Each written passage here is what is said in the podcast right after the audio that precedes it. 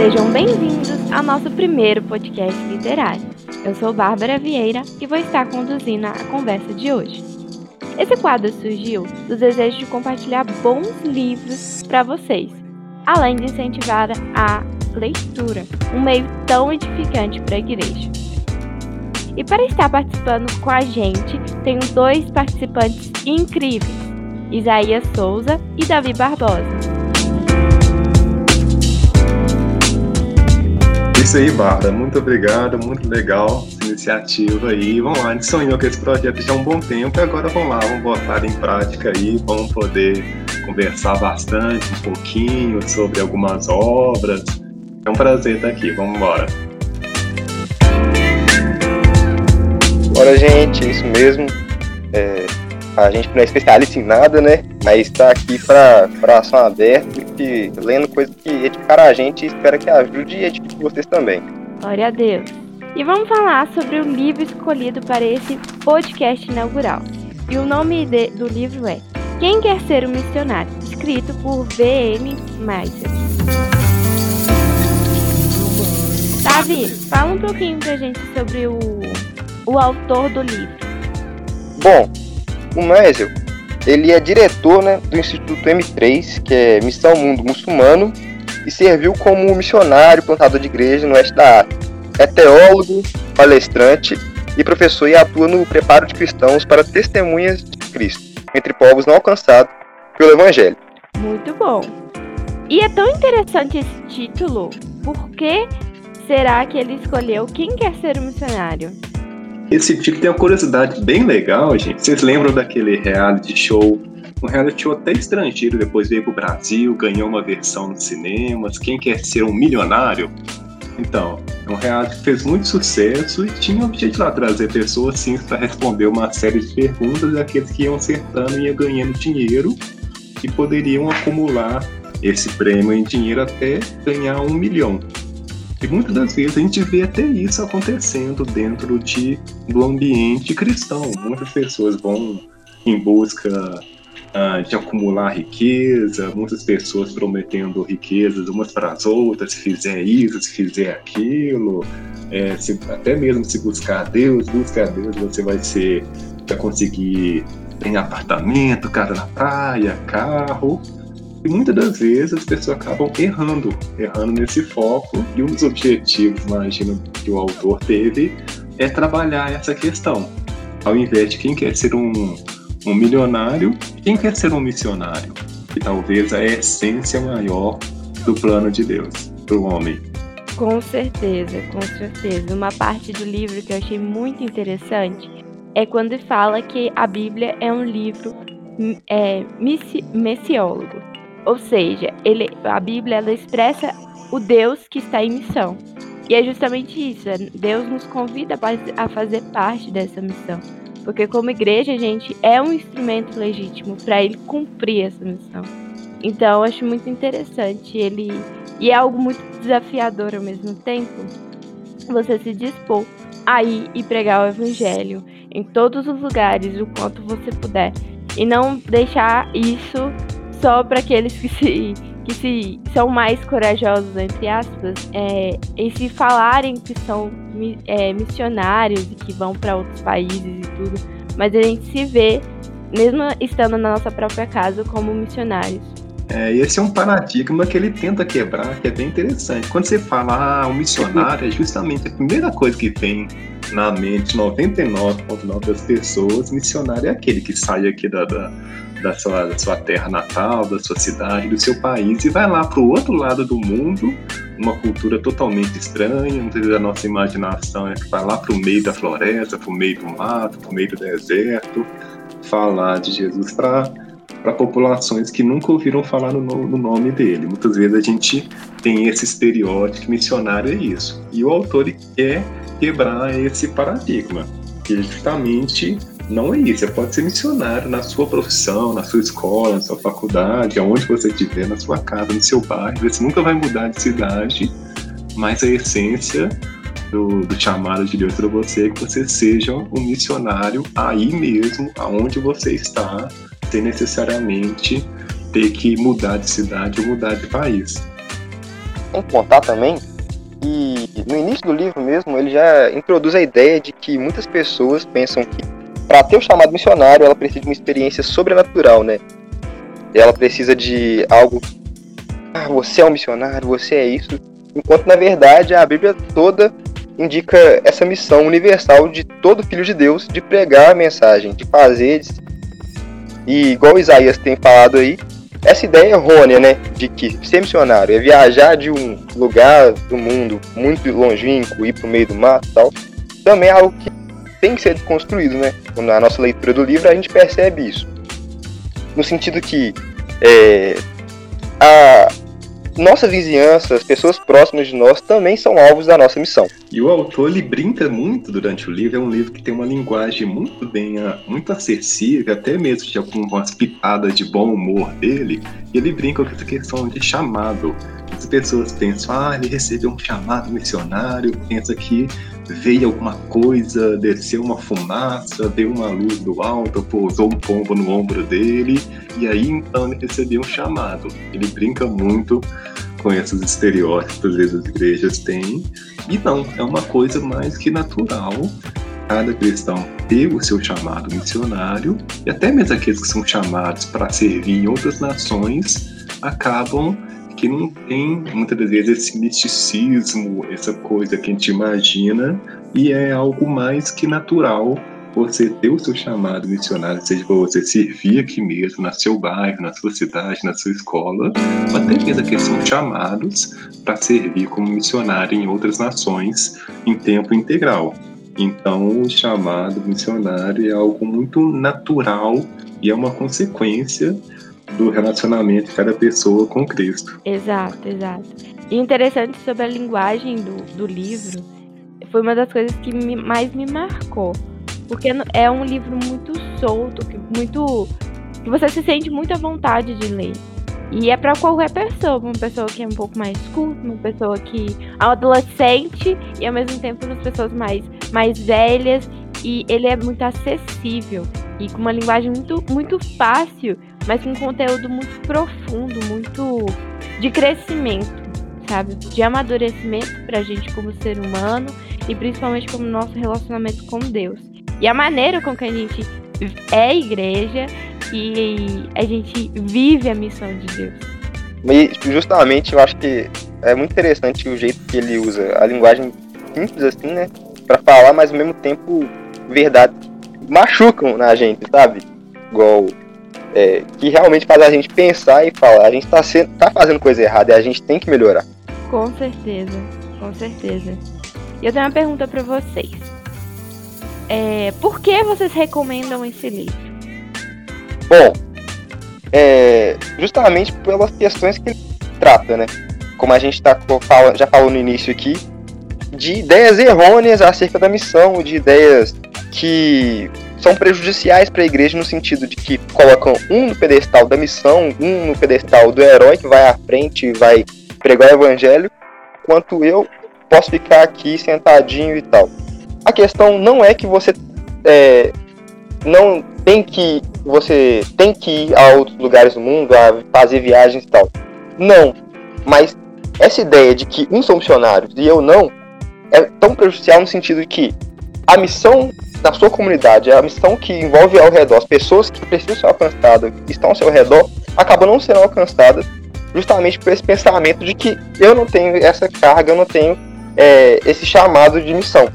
Então, eu recomendaria esse livro para as pessoas que querem entender mais um pouco da missão, querem ser impactadas no sentido de entender realmente que é necessário, sabe, fazer missão no Brasil, no mundo, na nossa vizinhança, e para desconstruir é, estereótipos errados do que é ser um missionário, do que não é ser um missionário e entender que todos nós temos esse chamado, dado nas certas medidas, né? Você às vezes não vai viajar, mas você, às vezes, com seu ato de carinho e amor, pode estar pregando Cristo para pessoas ao seu redor. Isso aí. A linguagem, como tinha comentado inicialmente, ela é muito acessível, uma linguagem até gostosa, com algumas pitadas de bom humor, de brincadeira que o autor faz. Então, tem.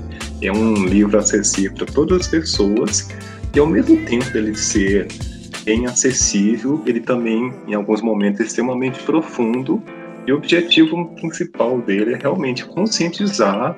É uma frase dele que ele coloca né, que todo cristão tem um chamado missionário, ou seja, independentemente do que, que você vai atuar, vai contribuir no corpo de Cristo, essa função sua, a essência dela, é um chamado missionário, seja através das artes, do serviço, do ensino, da pregação da palavra propriamente dita, da, da administração da igreja como um todo, aquilo, a essência disso, é um chamado missionário. E é importante que todo cristão, todo que é nascido de novo, possa entender que ele tem um papel extremamente importante e cuja essência desse papel dele no corpo, na caminhada dele, cristã dele, em relação direta, é consequência direta do chamado missionário. Deus te chamou, te salvou e tem um papel para você desempenhar de cunho missionário. Aonde você estiver, uma outra frase bem interessante do autor, que ele fala o seguinte,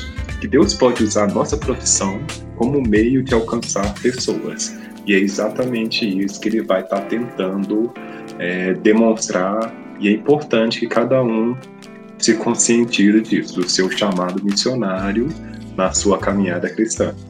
Com certeza, com certeza. É realmente essa responsabilidade, né? A nossa missão é uma responsabilidade que a gente não pode negligenciar mais. A gente tem que nos posicionar, né? Diante de Deus e diante das pessoas. É, falando de Cristo. Porque uma coisa que eu achei muito interessante que ele colocou é que o perdido ele está realmente perdido. Entende? Ele, ele sem Cristo, as pessoas não se encontram, não sabem quem são. E o poder, meio que a autoridade e a responsabilidade está nas nossas mãos de apresentar para elas. É Cristo. Porque se a gente não fizer isso, quem vai fazer? Deus tem todo o poder de, de ir lá e fazer. Mas uma, uma, na frase do autor mesmo, a, so, a soberania de Deus não anula a, nossa, a responsabilidade humana. Então, isso mostra que Deus sim, ele pode alcançar essas pessoas pelo poder dele? Pode, mas ele entregou esse papel pra gente. Então, a gente tem que se posicionar e viver isso. E logo no início do livro, ele começa a, a falar sobre a, a missão de todo cristão uh, que a gente tem. Muitas das vezes a gente começa a pensar nesse termo missionário, missão, como se tivesse surgido lá no Antigo Testamento, lá no Novo Testamento, melhor dizendo, a partir de Atos, com derramadas línguas, os, os primeiros cristãos sendo perseguidos, espalhados pelas nações, e aí começa a primeira expansão do Evangelho.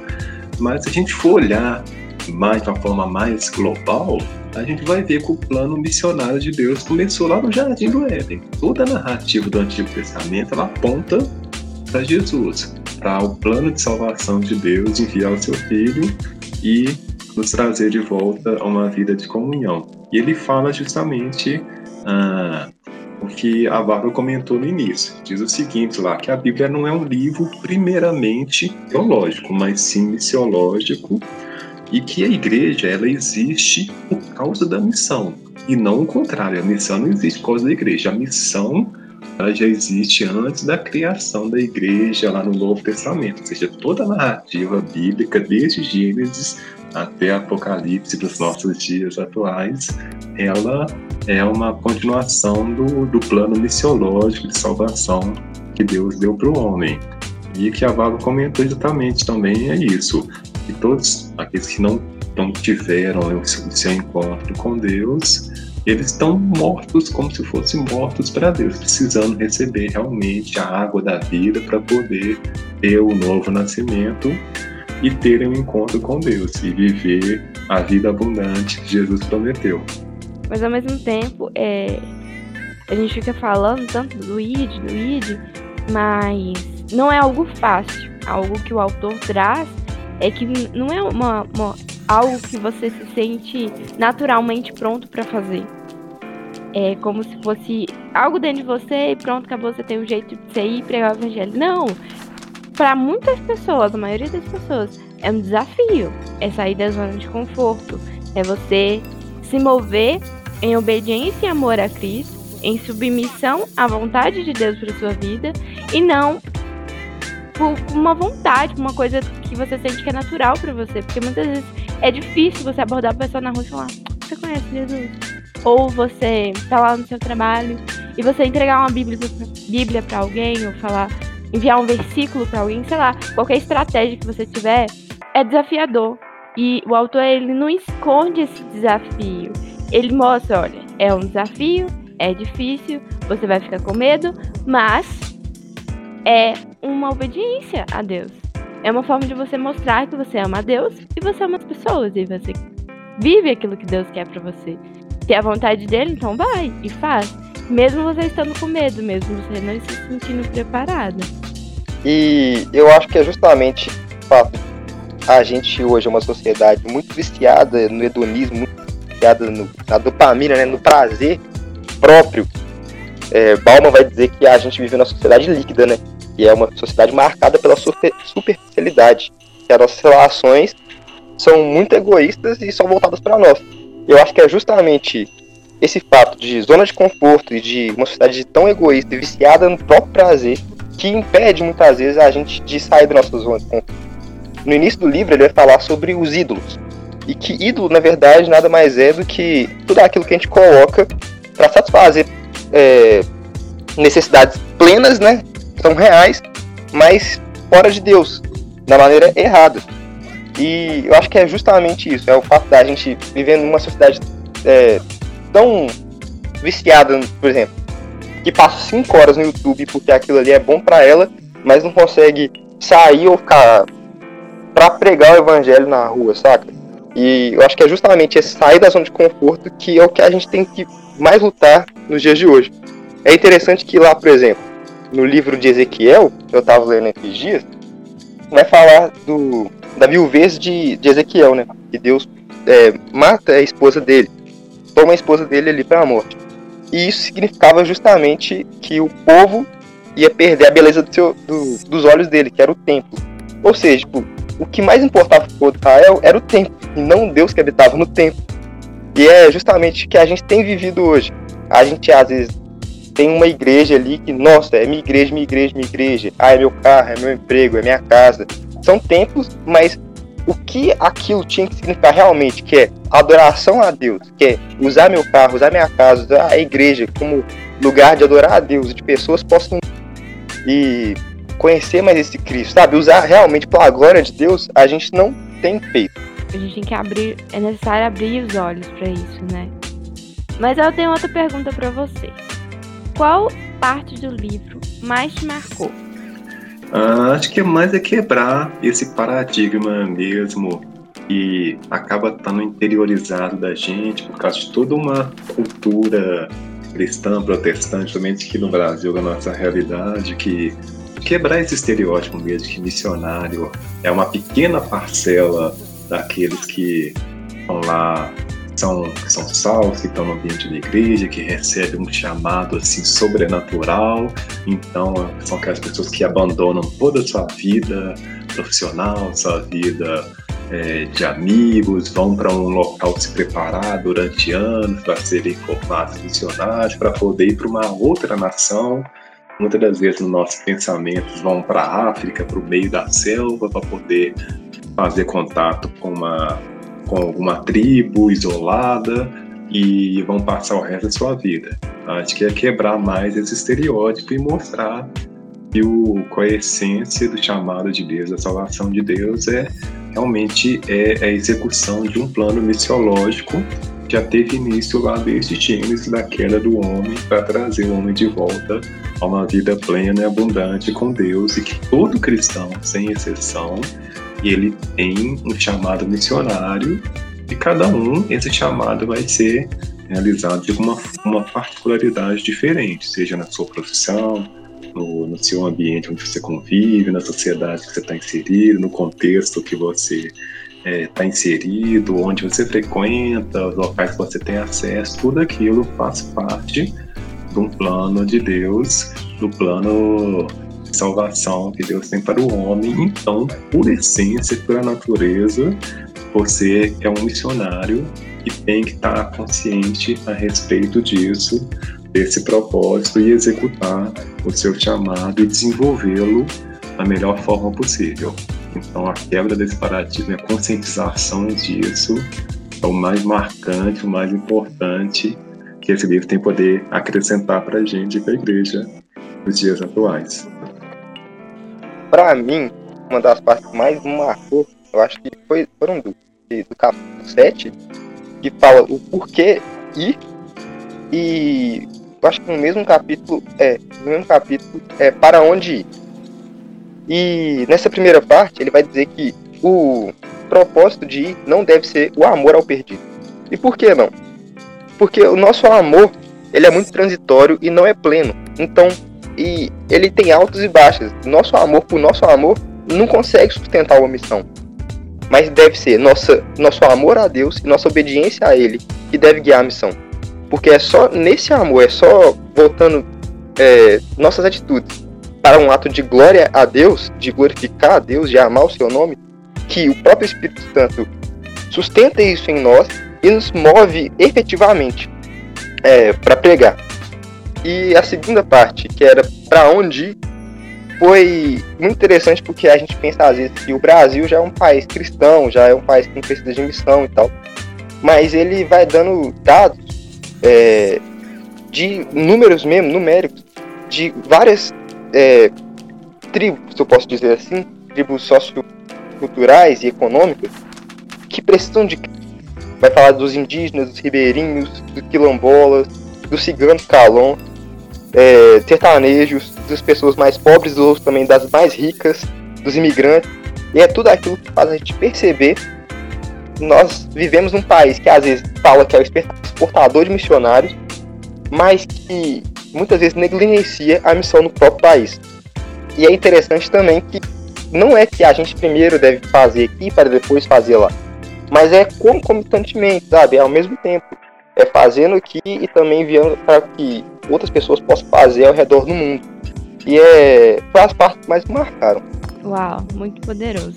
Mas uma parte que mais me marcou foi uma história que ele conta. Eu não sei em qual capítulo, mas ele conta uma história sobre uma missionária inglesa de uma família cristã que ela vai para a África e, e evangeliza uma tribo. E aí, numa conversa com uma, dessas, de uma, com uma dessas. de uma moça, né? De uma, com uma moça daquela tribo, ela fala sobre a salvação e, e como ela estava feliz em, em ter recebido o evangelho. Mas ela vai e pergunta para essa missionária: Olha, o que, que aconteceu com os meus, meus irmãos, meus avós, minha mãe, que já faleceu e não teve a oportunidade de conhecer a Cristo? E isso é muito marcante porque ela fala que sem conhecer a Cristo não há salvação. Então aquelas pessoas estavam realmente perdidas, elas não iam ter mais acesso à verdade, ao conhecer a Cristo. E aí aquela, aquela moça daquela tribo vira para missionário e fala: Então por que vocês não vieram antes?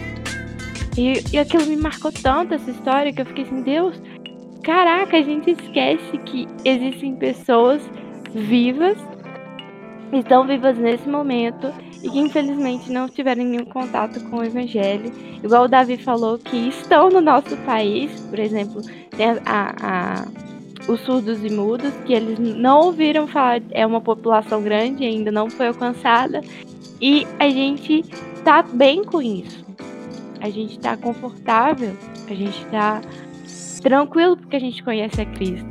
Mas existem tantas pessoas que estão morrendo sem saber que existe um amor tão grande, que existe um pai tão maravilhoso que trilhou, que escreveu uma história maravilhosa para resgatar a gente, para tirar a gente da condição de pecado, de afastamento eterno de Deus. E a gente fica esperando, é, vivendo a nossa vida sem lutar para que outras pessoas conheçam a Cristo. E essa história me marcou muito, porque mostra, cara, a gente não tem sido negligente só hoje a gente tem sido negligente como igreja há muito tempo. E tá na hora de mudar, sabe? Tá na hora da gente se levantar e realmente pregar o evangelho. Em cada lugar que a gente estiver. Porque, igual vocês falaram, esse livro ele quebra essa questão de que a gente tem que ir para um lugar longínquo para falar sobre Jesus. A gente pode falar de Jesus em qualquer lugar que a gente que a gente tá. A gente pode aprender a linguagem dos sinais para a gente poder conversar com pessoas que, que não falam, que não conseguem falar, mas a gente pode nos comunicarmos com elas, apresenta, com elas apresentando Jesus. E estando dentro de casa, ou estando na rua, ou fazendo curso, é algo tão, vamos dizer assim, simples, mas difícil. Acho que é um, um, termo é, paradoxo, que é simples por você poder estar em qualquer lugar e apresentar o evangelho e abordar as pessoas, ou por meio das suas redes sociais também, postando coisas sobre Cristo. Mas é difícil porque exige que a gente saia da nossa zona de conforto e, e, e viva isso. E isso é bem interessante, falou, Laura. E como o autor ele gosta muito de trocadilhos, ele tem uma, uma pitada de humor bem interessante em algumas partes do livro, ele fala justamente disso que a, a, grande comissão que está lá nos finais do Evangelho, de Mateus, Deus mandando discipular por todo mundo e pregar o Evangelho, acaba que essa situação toda nossa hoje, acomodação, que a grande comissão acaba virando a grande omissão. Muitas das vezes, a igreja se omite em fazer a obra missionária localmente ou globalmente e acaba a grande comissão virando a grande omissão. E outro trocadilho que está dentro disso que você e o Davi falaram é muitas das vezes algumas igrejas se denominam, ah, minha igreja é missionária, ou talvez até o título da própria igreja, igreja missionária X e Y. Ele fala que isso é redundância. Que você chamar uma igreja de missionária é totalmente redundante, porque a função, o papel dela, ela está dentro do que? Do plano missionológico de Deus. Com certeza, com certeza. A igreja é um instrumento legítimo de, de realizar essa missão, né? Mas vamos para a próxima pergunta que eu tenho para vocês. Qual é a relevância desse livro para a igreja? Acho que a gente já falou muito sobre isso, mas vocês acham que tem mais algum ponto que a gente pode enfatizar nesse podcast para incentivar as pessoas a lerem esse livro? Bom, eu acho que é justamente o que a gente tinha falado já, né? É, é um, um livro muito bom para a gente ter confrontado né? e ver os nossos erros e procurar mudar. E eu acho que esse é o principal. É, desconstruir coisas que estão erradas na nossa mente, sair mesmo, perceber que a gente tem sido uma geração negligente com isso e mudar. Acho que essa é a importância para a igreja. É, e complementando aí o Davi, talvez um dos objetivos do autor do livro é, é trazer essa conscientização de que isso é a base, é o fundamento, é a essência, é o motivo da, de Deus ter nos alcançado, da, da constituição da igreja como um todo, e talvez até pensar no próprio papel da igreja de, enquanto instituição, de poder orientar, ensinar aqueles que são, são novos na fé. Muitas vezes a pessoa, quando conhece a Cristo, ela é acompanhada, é discipulada, mas só lá para frente, no final da caminhada dela, que ela começa a ter essa consciência do papel dela enquanto missionária, enquanto dentro do plano missiológico de Deus e talvez deveria ser o contrário. Lá nos primeiros passos, nos primeiros acompanhamentos, ter essa conscientização, ter esse ensino mais sólido que ele é um missionário, ele tem um papel no plano missiológico de Deus que deve desempenhar e desenvolver esse papel aonde ele tiver, com as habilidades que Deus lhe confiou, com os dons, com os talentos deles, é, aonde ele estiver, aonde ele for, ele tem esse papel missionário a ser desempenhado. Com certeza, com certeza. É algo muito importante precisa ser trabalhado na igreja hoje. É, qual a relevância desse livro foi para você? Tipo assim, é, o como ele te transformou? Um pensamento que você tinha e aí você leu esse livro e aí algo mudou em você. Ó, oh, pra mim, é, foi justamente o motivo da missão, né? eu acho que eu baseava muito amor ao tal. Mas, cara, meu amor é transitório. Quando a gente percebe tudo é por Deus, por amor a Deus, e só ama a Deus, porque Deus nos amou, tem, é algo que muda a gente. E também o entendimento de que não fazer as coisas mais me mecânicas ou considerar é, a igreja, tipo assim, o Espírito Santo como algo que é só para você, que é, ah, é pro meu prazer, é pra, é pra eu me... Não, é algo que tem que te transformar para você ser movido por ele para pregar o evangelho e transformar é, outras vidas através de Eu acho que essas coisas que mais marcaram. É, para mim tá bem próximo que Davi falou que é, se você realmente não focar no, no, no fazer missões por amor a Deus e pensar que realmente seu amor vai estar voltado para aquele povo que você quer alcançar, para aquelas pessoas que quer alcançar, a tendência é você se frustrar, uh, você se enfraquecer e acabar desanimando, porque a, a caminhada não, muitas vezes não é fácil, muitas vezes tem tropeços, tem desilusões, tristezas, se realmente não focar realmente que você está fazendo é por amor a Deus, por obediência também, para cumprir o seu chamado, você acaba se frustrando, desanimando e perdendo aquela paixão. Então, realmente, o foco tem que estar, tem que estar em obedecer o chamado que Deus te, te confiou. Isso, essa questão da obediência é uma coisa muito importante. Muito importante. Que às vezes a gente fica querendo justamente o que o Davi falou. Aquela paixão. Que ele treina seu coração meio que irracional. Você tem que ir, você tem que, tem que amar aquela pessoa, tem que contar para aquela pessoa que ela é amada por Deus, etc. Mas muitas vezes quando você não tem, você não deixa de fazer. Mas você tem que lembrar, ó. Deus pediu. É um mandamento que ele deixou para mim. Então eu vou obedecer. Por amor a ele, em obediência a ele, eu vou ir fazer. Não porque eu quero, mas porque ele pediu. E se ele pediu, eu tô indo. Aí tem uma frase lembrando aqui do, do autor que justamente fala a respeito disso. Porque se você não focar nisso, se focar naquela população, naquele grupo que você quer alcançar, muito provavelmente nem todos vão estar com o coração sensível e vão se render à mensagem aí acaba se você se focando muito nos, pelos seus resultados visíveis, pela quantidade de pessoas que você alcançou, e isso muitas das vezes pode ser um, um perigo. E o autor, quando ele introduz essa, ele fala o seguinte: nós não seremos recompensados com base em quanto produzimos, mas pela fidelidade com a qual cumprimos seu papel na história da missão. Ou seja, muitas vezes a gente está preocupado com o resultado quantitativo, aquilo que a gente pode tocar, aquilo que a gente pode ver com os nossos próprios olhos, mas o que Deus importa é pela fidelidade.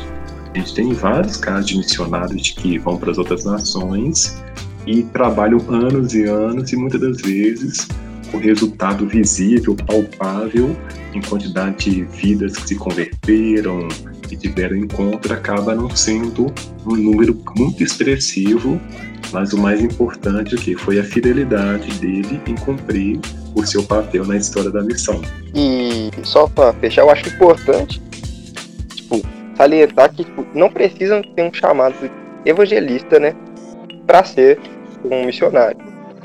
Eu creio que quando você entende que o chamado da igreja é pregar Cristo, todos esperam, o corpo todo tem esse chamado pregar e ser usado por Cristo para edificação própria, né? Como vai dizer lá em Efésios 4. E para pregar esse nome, a gente começa a entender que todas as pessoas, independente do dom que ela tem, ela está fazendo parte desse ministério que é a missão.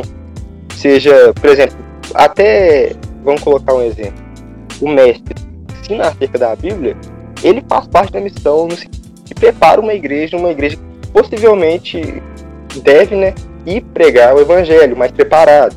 Nesse, porque senão a gente cai nessa neura, tipo assim, do início, que remete ao início do livro, né? Colocar evangelistas como missionários, top, tops e a gente rala das Verdade. E para mim, o que foi mais rele relevante é justamente seguindo essa linha de vocês, é que trouxe uma clareza sobre a minha missão e o meu chamado específico. No início do livro, o autor diferencia três palavras.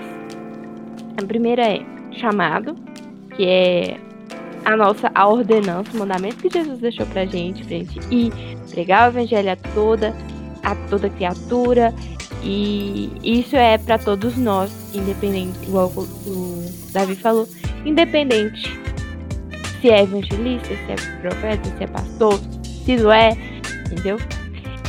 Tem a vocação, que é nossa. Aí entra a questão específica, porque Deus ele entende que a gente é único. Cada ser humano que ele criou é único em fisionomia, em identidade do corpo, mas identidade subjetiva também. E a vocação justamente é isso, é a inclinação natural para o exercício de uma determinada profissão ou talento para executar algo. É o modo pelo qual glorificamos a Deus em sua missão no mundo, utilizando dons e talentos para cumprir o chamado. E o último é o direcionamento, que é o tempo e o onde que você é chamado para viver seu chamado e sua vocação.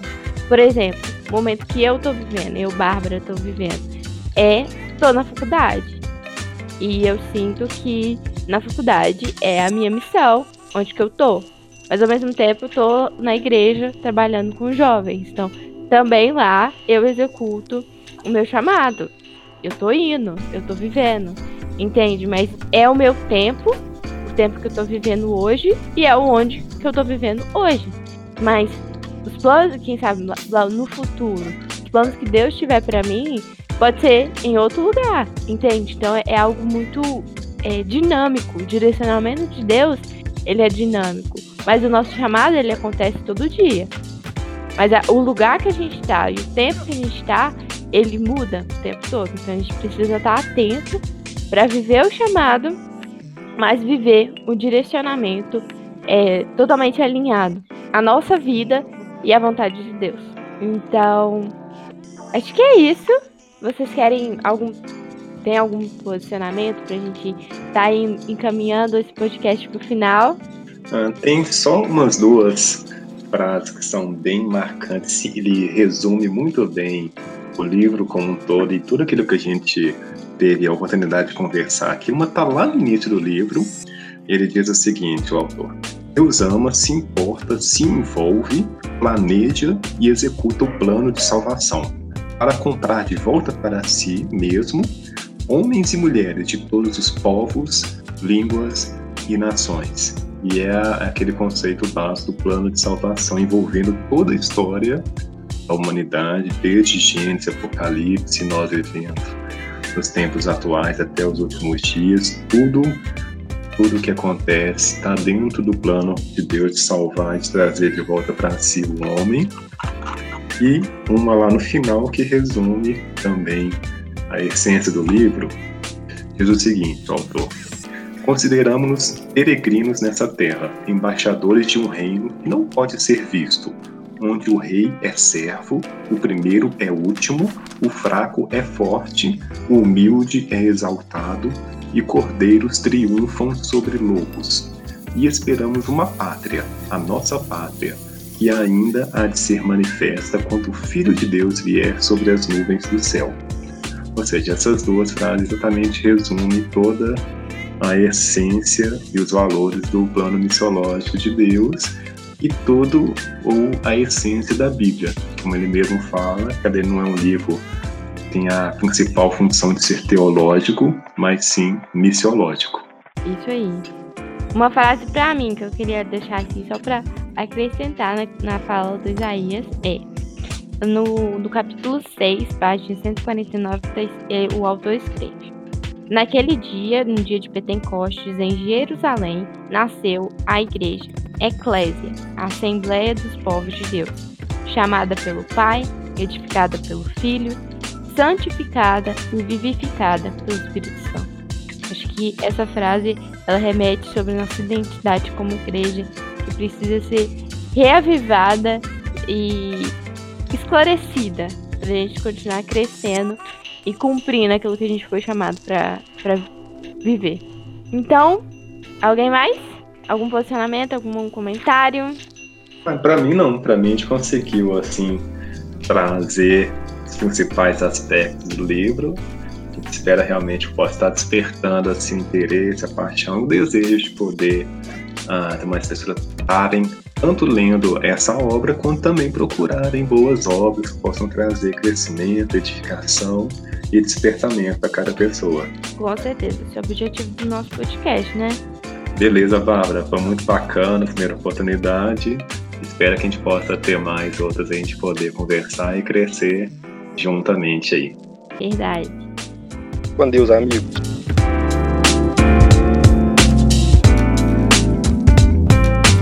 E aí, pessoal, gostaram?